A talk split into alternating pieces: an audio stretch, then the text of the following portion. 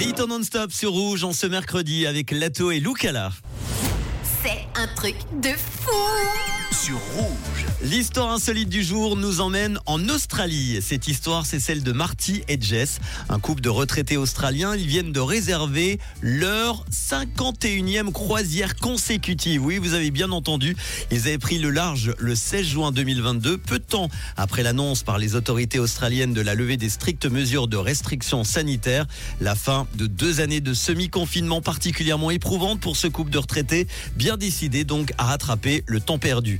Ils vivent à du Coral Princess de la compagnie Princess Cruise depuis près de 500 jours, soit un séjour plus long que n'importe quel autre passager du paquebot, que les autres membres d'équipage et même que le capitaine du navire. C'est fou.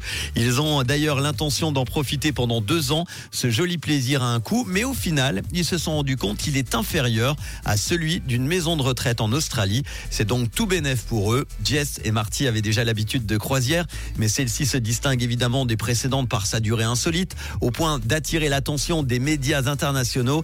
Il y a toujours quelque chose à faire, disent-ils, danser, jouer au ping-pong, aller au restaurant, assister à un spectacle. Et en plus, ils ne doivent plus faire la lessive ni le lit. Ah là là, qu'est-ce que c'est cool. Marty et Jess sont désormais connus de tous à bord, deux véritables mascottes pour la compagnie et un statut de quasi-célébrité pour les passagers ordinaires.